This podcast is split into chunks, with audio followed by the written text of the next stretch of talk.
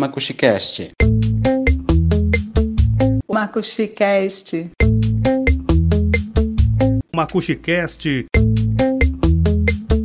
Macuxicast. O seu podcast de cultura amazônica.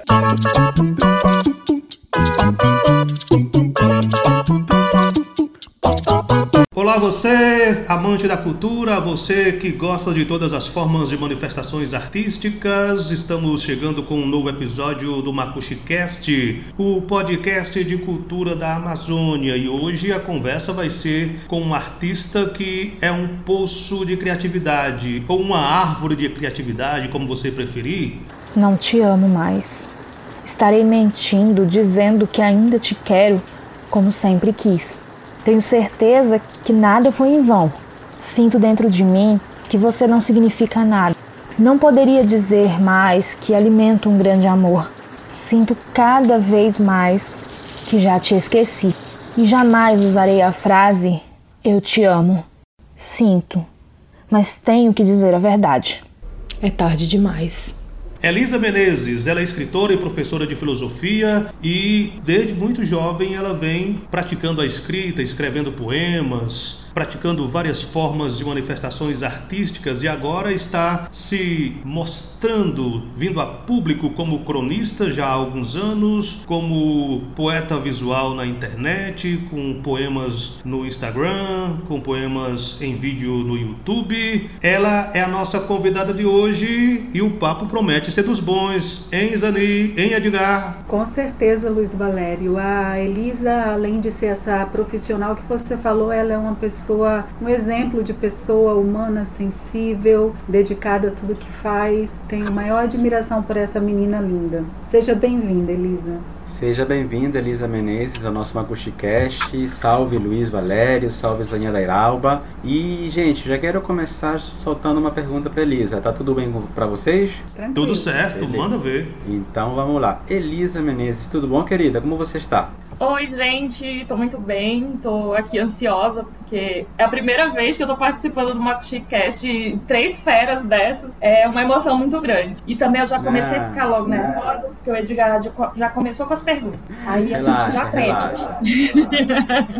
Olha só, Elisa, eu quero saber do teu principal projeto, que é o Literatura Audiovisual, que é uma ação que tu desenvolves desde o ano passado, em parceria com o teu companheiro de vida, que é o jornalista Pablo Felipe. Uh, o que é o literatura audiovisual e qual é o papel de cada um de vocês nessa iniciativa, já que o Pablo é jornalista e você é filósofa de formação e escritora por opção. Vamos lá, gente. Assim, realmente o literatura audiovisual é um dos nossos principais projetos, porque ele veio nos lançar, de certa forma, nas redes sociais né, no ano passado, em 2020. E ele é um projeto que começou com a campanha né, dos escritores aqui de Roraima. A gente se reuniu, é um grupo que durante a pandemia resolveu fazer várias campanhas incentivando que as pessoas ficassem em casa e com isso lessem livros e principalmente lessem autores locais, né? Então, uma das fases dessa campanha era levar a literatura em áudio e vídeo. E aí a gente teve essa ideia de levar, mas não só através da leitura das obras, e sim também transformar, fazer uma adaptação da, da literatura que a gente tinha escolhido. E o que é, né? É um meio praticamente assim que eu achei maravilhoso porque foi uma descoberta pra gente, não era uma coisa que a gente já estava trabalhando, ou já estava pensando, né? Surgiu num primeiro momento com o convite do SESC para a gente gravar um vídeo sobre o centenário da Clarice Lispector, né? E aí a gente decidiu, assim, será que vai dar certo? Será que vai ficar legal? A gente no meio da pandemia, trabalhando de casa, com os nervos assim a flor da pele, querendo fazer muita coisa, mas sem poder fazer nada fora da casa. E aí a gente meteu o pé e foi, né? Então a gente fez com junto com esse grupo, porque foram várias, é, várias pessoas que, que também fizeram a, a poesia, né, a,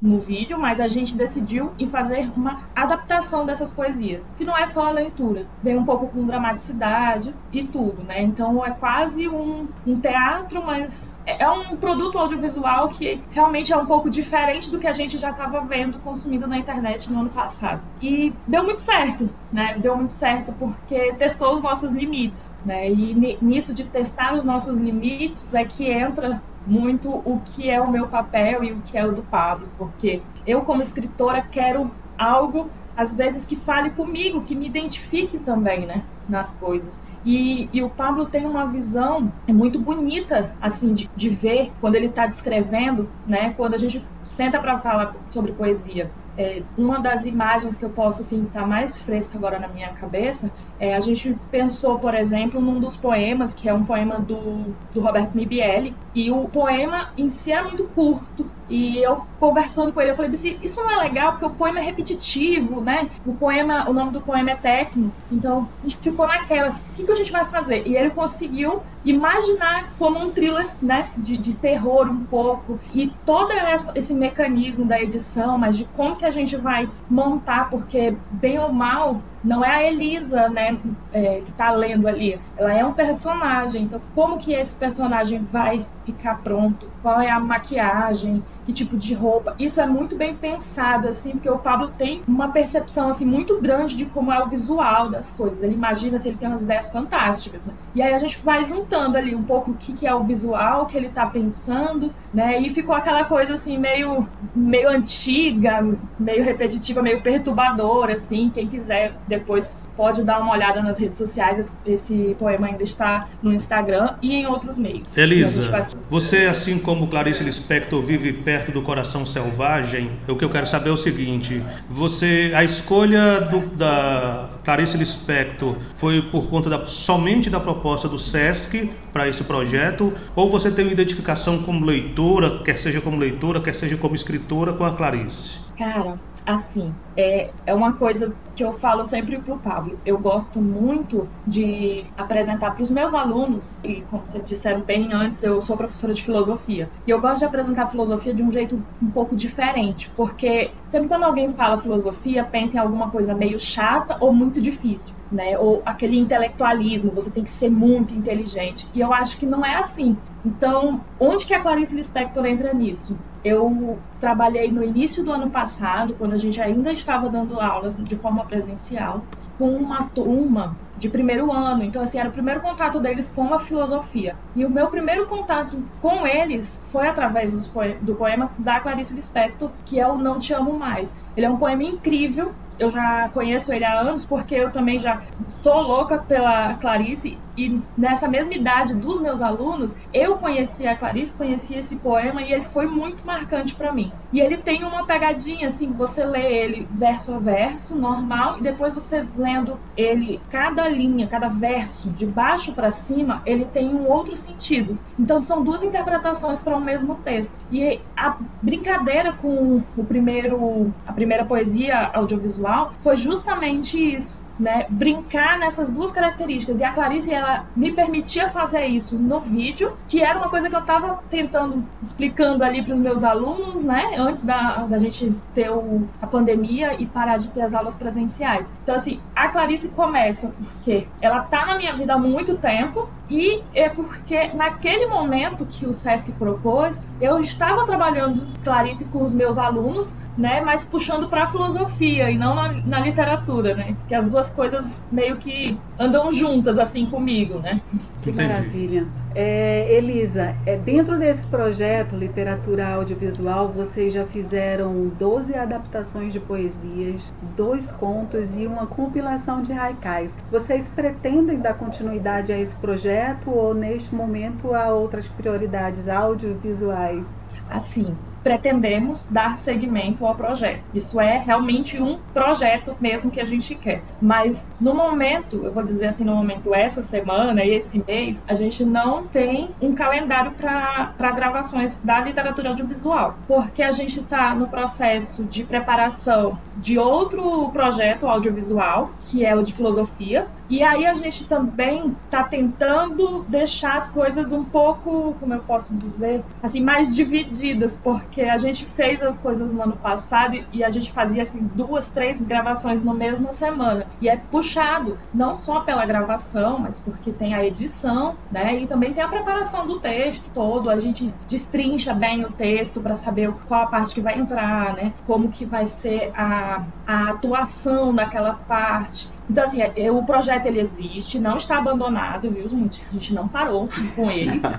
mas não vai começar agora, de fato, porque a gente está trabalhando aquela parte super legal que é só bastidores, né? Parte Preparando o texto, né? tudo isso, exatamente. Caros ouvintes, eu quero falar para vocês, é um belíssimo material. Eu sou parte do grupo dos escritores também, a Zani também, mas eu participei pouco, fiquei apenas, literalmente apenas assistindo eles trabalharem, divulgarem essa campanha que era justamente para incentivar as pessoas a lerem livros e ficarem em casa o máximo que pudessem para diminuir os contágios de Covid-19. E aí as pessoas chegavam, liam, recitavam e tudo mais. A Elisa e o Pablo começaram com produções, ser superlativo, produções hollywoodianas. Porque, digamos assim, chegava eu e lia um poema gaguejante. Eles chegavam com edição, corte, luz, cinema, é, maquiagem. É um negócio espetacular. Foi muito bonito, muito bonito. Recomendo a todo mundo daqui a pouco, assim que acabar o nosso podcast, acessarem o canal no YouTube Dois Gatos. É isso, Elisa? Dois Gatos Pretos? Isso, Dois Gatos Pretos. No isso, YouTube e também no blog. Um nome, inclusive, bem original, né? Dois Gatos Pretos. Mas eu queria, Elisa, que você falasse um pouco sobre esse projeto que me parece o maior barato, ou muito interessante. O maior barato é, é muito 1970, né? Mas muito interessante, que é o Filosofia Descomplicada, que é destrinchar a filosofia em material audiovisual com um apelo para a rede social inclusive. Como é que funciona isso? Pois é, esse foi um uma consequência, diríamos assim, depois da gente já ter começado literatura audiovisual. Então a gente já estava um pouquinho mais seguro com a questão das gravações e como que era toda a parte de produção. E como eu havia falado, eu sou professora e a gente começou a dar as aulas a, de forma remota no ano passado, né? Então eu tinha, eu enviava vídeo para os meus alunos e tinha um certo desinteresse. E a mim, o meu desespero era exatamente isso. Meus alunos estão desinteressados. E é filosofia. Tipo, filosofia é muito bom para alguém estar tá desinteressado. Mas como que eu vou fazer que ele se interesse se a gente não está tendo aquele contato diário, né, semanal e tal? Então a gente resolveu fazer o quê? Vamos fazer filosofia audiovisual. Aí a, confusão é aquela, né? Porque, tá, filosofia é legal, mas como é que a gente vai fazer filosofia em menos de 10 minutos? Né? E como é que eu vou explicar? Assim, vai ser impossível, porque a gente gosta muito, pelo menos aqui em casa, a gente assiste muito é, palestras do Mário Sérgio Portela, do Leandro Carnal, mas são duas, três horas de palestra. Como que eu vou fazer isso para adolescentes passarem pelo o dedo ali no, no Instagram e parar e querer assistir, né? E então a gente começou a batalhar no sentido de escrever um texto que tivesse uma linguagem um pouco mais acessível para os adolescentes e não tão técnica. E aí acabou que não é o foco só os adolescentes, mas é uma linguagem, como o próprio título né, do projeto diz, é uma filosofia descomplicada e assuntos que nos interessam ou que geram essa certa curiosidade e são responsáveis assim por você realmente querer parar e ouvir, porque tem assunto que é super batido, que todo mundo fala de filosofia, mas tem assunto que ninguém fala e sempre tem um, mas por que isso? E a gente deixa esses porquês para lá, né? Então vai ser essa deixa. A gente vai fazer um texto com uma linguagem um pouco mais acessível e vamos falar exatamente sobre essas pequenas coisas que ninguém fala. E aí foi, foi é engraçado é assim no início. Olha, por exemplo, foi uma, uma coisa que eu tinha conversado com o Pablo depois que eu me toquei assim que isso poderia ser um, uma boa pergunta para um vídeo. Se Sócrates existiu. Os meus alunos não se interessam em saber se Sócrates existiu ou não. Porque na cabeça deles, Sócrates é só mais um. Eu falei, mas e se eu colocar a dúvida se ele existe ou não? Talvez ele se interesse por ouvir. Então a gente começou assim, né? Fazia um texto que dava para ter gravado por umas duas horas, aí ia diminuindo, diminuindo, diminuindo, até que a gente conseguia chegar nesse ponto. Sócrates existiu? Aí, tipo, eu nunca ouvi falar que Sócrates não tinha existido. Como assim ele não existiu? Você fica com aquela dúvida, né? E aí vai explicar no vídeo rapidinho por que que existe essa possibilidade dele ter existido, dele não ter existido, o que, que isso significa no contexto da filosofia. Então a gente foi pegando assim alguns aspectos, né, para poder abordar de uma forma que realmente gerasse curiosidade. E esse Show. também é um projeto que ficou um pouco parado agora, mas que a gente vai levar mais à frente. Então, é disso que eu quero saber, Elisa. O... A gente sabe que você está em fase de pré-produção de uma nova etapa do Filosofia Descomplicada versão amazônica. Então, me fale um pouco desse- desses programas que vocês estão preparando e que terão enfoque no que você chama de filosofia da Amazônia. Pois é, porque a gente gosta de falar muito sobre filosofia e esquece dos locais às vezes, né? Então, quando a gente vai falando de filosofia, a gente vai citando as pessoas. É Sócrates, que era da Grécia, Platão, que era da Grécia. Aí tem a época dos os medievais, que eram de Roma. Aí tinha outro que era da África, do Egito. E aí você Quando fica... cita, quando cita os africanos, né? Quando Isso, lembra quando deles. cita os africanos, exatamente. Tanto que um filósofo africano que, que normalmente é citado como filósofo, mas não é citado que é africano, é Santo Agostinho, né? Porque a cidade que ele nasceu mudou de nome, antes era Hipona, hoje não é mais Hipona, mas ele não deixou de ser africano por causa disso, né? Então, normalmente se fala só do nome e não fala da localidade. E aí, nesse meio que a gente tem ocidentalizado da filosofia, a gente acaba falando muito dos europeus, né, e pouquíssimo sobre os nossos. E aí a gente entra nesse debate, mas tem filosofia no Brasil? O que, que é ser filósofo? Por que, que a gente dá esse título para as pessoas? E pensando nisso, e sabendo assim que boa parte da filosofia, o início ali, se dedicou muito a tentar entender os mitos e a questionar esses mitos, né? E esses mitos eram gregos. Aí veio essa coisa, por que não os mitos amazônicos, né? Será que eles não têm a mesma base, a mesma estrutura que os gregos? Então, a nossa proposta para os próximos episódios do Filosofia Descomplicada é justamente trazer autores que são indígenas, né? não, eh, não só assim de Roraima, apesar que vamos ter, tá? Vamos ter um autor roraimense aí, spoiler, não vou contar quem é. Mas assim, trazer justamente é, esses pensadores e mostrar que, discutir, né? Que não existe filosofia só lá na Europa. A gente não está falando de uma filosofia que existiu só no século tal. A gente tem uma filosofia ainda hoje, que é viva, né? Que, que ela está em constante formação, mas ela também tem raízes puramente brasileiras e não só as que foram trazidas, né, e, tiveram algumas adaptações. Então, esse filosofia descomplicada sobre filosofia amazônica vai ser também uma grande descoberta assim dos nossos pensadores. Olha, eu Muito penso bem. que vai ser um excelente projeto, um excelente episódio. Você está curtindo o episódio do MacuxiCast, é, o 14 episódio do MacuxiCast, levando cultura, levando discussão sobre filosofia, literatura para você, meu amigo e minha amiga. Se você quiser fazer parte do MacuxiCast como entrevistado, sugerindo pauta ou como parceiro, você manda e-mail para macuxicast.gmail.com ou acesse o nosso site www.macuxicast.com. Edgar Borges, quais são as nossas redes sociais, Edgar? Nós estamos presentes no Instagram e estamos presentes no Twitter com arroba com temudo. Digita lá MacuxiCast que a gente aparece logo logo nos top trends do Google e dos demais buscadores. É isso aí. Ô, ô, Elisa, eu fiquei sabendo que você andou cometendo, digamos, uma espécie de obscenidade poética com história aí de poesia da luz vermelha. Conta pra gente sobre esse projeto também. Ai, meu Deus, tô com vergonha agora. Não, mentira.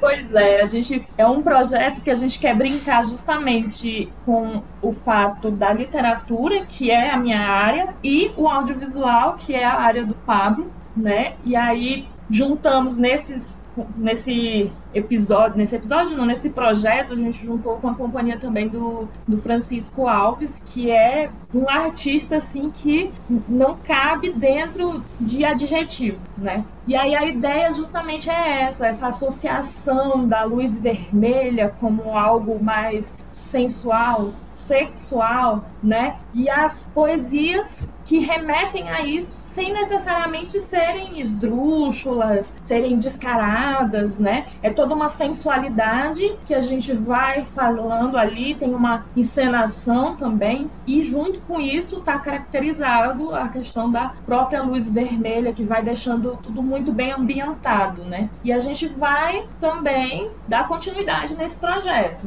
Que massa, Elisa. Só lembrando aos nossos amigos ouvintes que Francisco Alves é um poeta, escritor, professor e foi o entrevistado da nossa 12 atividade no MacuxiCast que está disponível no site e nas demais plataformas de streaming para que vocês curtam e saibam também quem é o Francisco Alves. É bom dizer, né, Edgar? Daqui a pouco eu devolvo a palavra para vocês, mas é bom dizer que o MacuxiCast está no Spotify, está no Deezer, está no Spreaker, está em várias plataformas de streaming de áudio e você pode nos achar no Google Podcast. Fique à vontade para ouvir onde for melhor para você. O importante é que você nos ouça, que você compartilhe, que você nos dê uma estrelinha para que a gente possa ranquear mais nas plataformas de streaming e que para que mais pessoas possam conhecer a cultura roranense e a cultura amazônica, não é isso, Luiz? É, é, Elisa, como funciona esse casamento entre poesia e a filosofia? Existem muitos DRs nessa união? Aí é uma boa definição, muitos DRs. Cara, assim, eu gosto de pensar que a poesia ela te dá um, um olhar sobre as coisas que são corriqueiras, mas é um olhar diferenciado. Então a poesia ela não vai falar só da beleza, ela vai falar poeticamente também da feiura. E aí acaba que a gente começa a falar poeticamente das coisas que são corriqueiras e essas coisas deixam de ser corriqueiras, elas entram em outro patamar, que é o patamar da, diríamos assim, da análise. Porque se você está falando de uma cadeira que está no meio da sala, a forma como você descreve a cadeira, poeticamente, ela diz respeito a você, a sua concepção, a sua estrutura de pensamento, como é, pessoa inserida dentro de uma sociedade X e Y. Então, se eu consigo pensar que a poesia ela permite essa análise do objeto e de quem descreve o objeto, a filosofia ela não está distante disso, porque ela também faz uma análise do ser humano, né? E na filosofia a gente consegue fazer os recortes dessas análises de acordo com, dependendo do século, né? Tem, temos uma linha temporal, mas também o que a gente determina como escolas, né? Que são escolas de pensamento, são várias pessoas que vão observar e analisar eventos de acordo com aquela linha de pensamento. E na poesia também tem isso. Então, por que não os dois? Não, não, não tem nada que impeça. E aí você tenta falar bem assim, mas um é racional, o outro é emoção. Mas quem disse que o racional e, o, e, a nossa emoção elas estão totalmente desligadas, separadas uma das outras, né? Uma da outra. Exatamente. Um complementa muito bem o outro, não é isso? Exatamente. Elisa, é, retomando o tema poema visual, poesias no Instagram, poesias no YouTube, você sofreu ou sofre alguma influência do Arnaldo Antunes, que foi um dos primeiros poetas brasileiros brasileiros a trabalhar com poesia visual na internet? Olha, isso é uma coisa bem engraçada de, de falar, porque é, eu não diria que eu sofro uma influência do Arnaldo Antunes na poesia pela internet. Mas eu não posso negar que eu so, sofro influência do Arnaldo Antunes, porque ele é muito teatral. E ele não é o teatral que, que, que é vulgar, aquilo que você vê como falsidade, e sim aquilo que você vê que ele está expressando um real sentimento nas músicas, na interpretação, né? Então, assim, tem a, por sinal, tem um, um álbum dele que eu sou apaixonada, que é A Casa é Sua, e eu acho que ele consegue falar nesse álbum exatamente isso, mostrar pequenas coisas cotidianas, mas fazer uma análise muito profunda. E ele faz isso também no palco. Então, eu sou culpada de sofrer né, a influência de Arnaldo Antunes. Okay. Elisa, esse DVD aí foi o que ele gravou cantando em cima do telhado da casa dele, né? Isso mesmo. E é fantástico. É muito legal. Eu, é tive, fantástico. eu já tive a oportunidade de assistir uma exposição dos poemas visuais dele no, no Rio de Janeiro. E falando em poemas, eu quero saber como é que está o andamento da produção do teu primeiro livro de poemas, que está previsto agora para o primeiro ou segundo semestre. Qual será o nome dele e quais temáticas você está abordando nessa tua primeira obra impressa? Quero complementar, Elisa, antes de você, eh, você prosseguir com a resposta, pergunta do Edgar Borges. Sendo você filósofa com essa vivência com a escrita desde tão cedo, o que é que te atemorizava, o que é que te fez retardar a publicação da tua primeira obra, que deve ter uma qualidade assim super? Ai, gente, olha o nervosismo aqui na pessoa. É, assim, é, falando sobre a primeira obra, ela, o nome do livro será Deusa da Mata. Eu tô muito nervosa, até mesmo na produção dele. Eu não sei nem como é que vai estar meu coração a mil quando ele estiver prontinho, assim, né? Porque eu tive, eu acho que como boa parte das pessoas, uma evolução nos anos, né, conforme a minha escrita. Então, eu tenho poemas que já fazem mais de uma década que foram escritos. E hoje eu vejo é, uma diferença muito grande na minha escrita. E esse livro é justamente o fruto dessa mudança. Dessa mudança que não é uma mudança no sentido, ah, eu vou deixar isso tudo para trás, mas sim no reconhecer tudo que já aconteceu. Então, na minha escrita, eu acho que hoje é, a, é o período que eu estou mais completa porque eu consigo me reconhecer nas coisas que eu escrevo, me reconhecer como uma professora, me reconhecer como uma estudante de filosofia, porque a gente não para de estudar, né? Me reconhecer como poetisa, como artista. E esse reconhecimento, ele um emaranhado que ao mesmo tempo de, de linhas assim, que ao mesmo tempo parece embolado, mas se você pegar uma, é igual o novelo dentro do labirinto do Minotauro. Você chega no, na saída, né? Então esse livro ele é a concepção de poesias que falam da feminilidade, é, é um eu lírico totalmente feminino.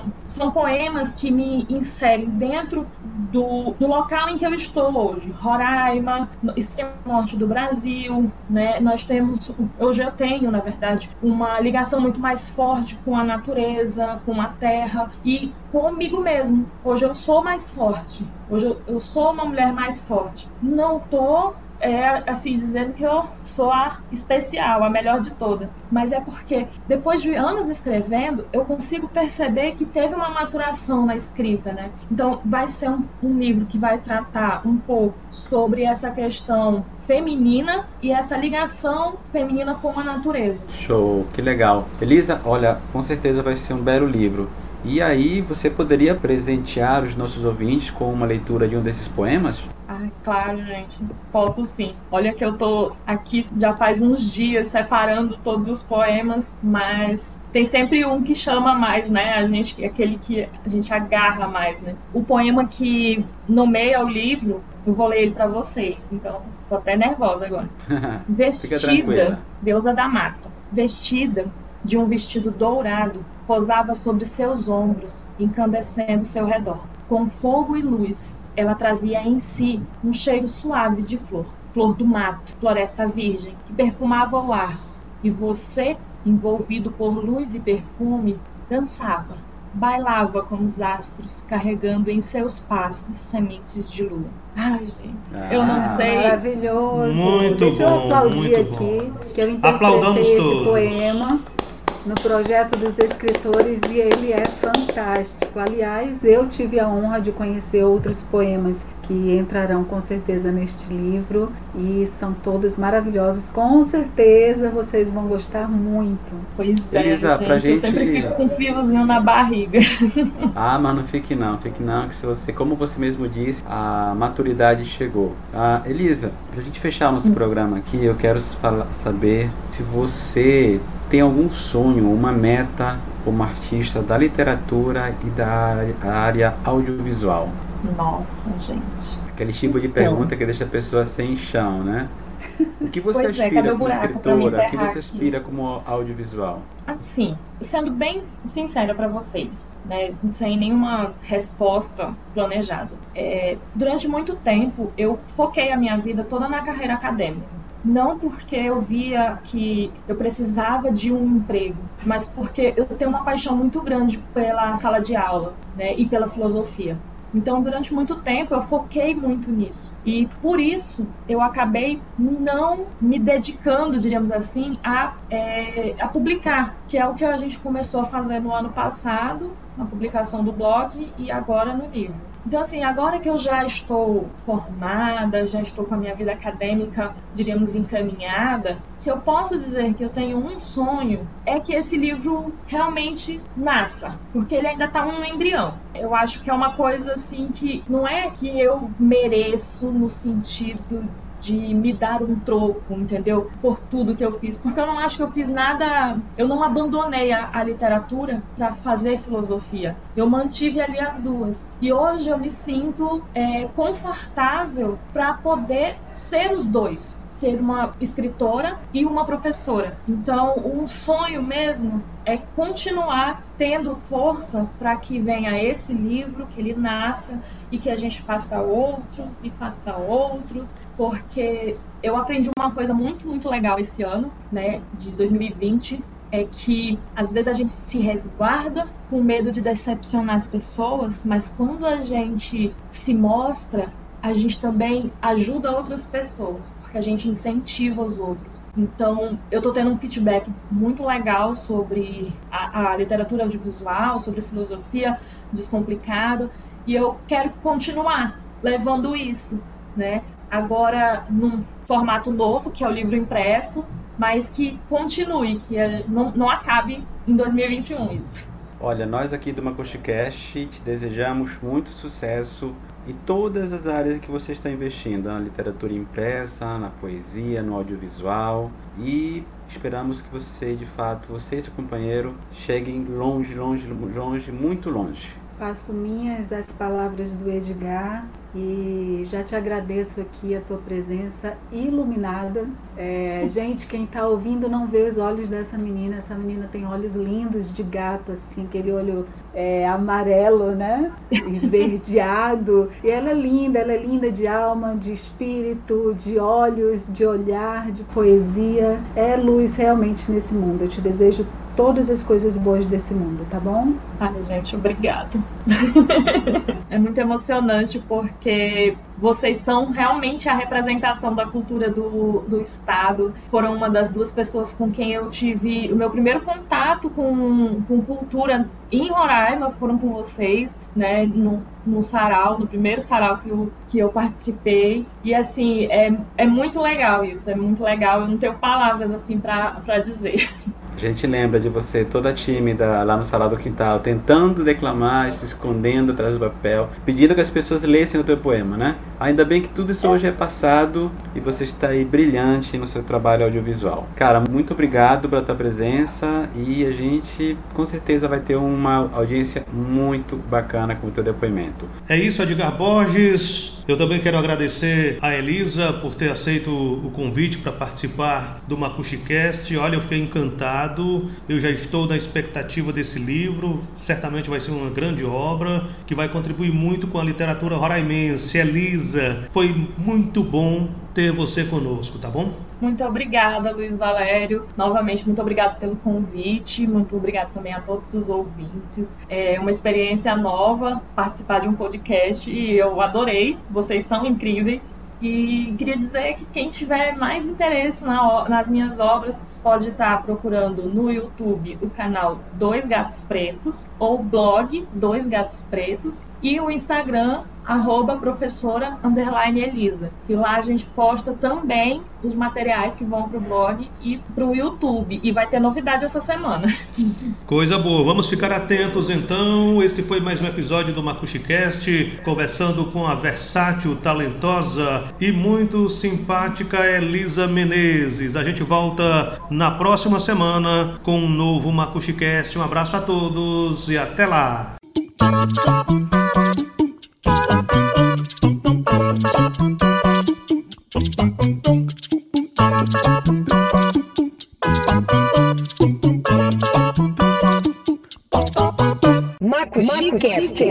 O seu podcast de cultura amazônica.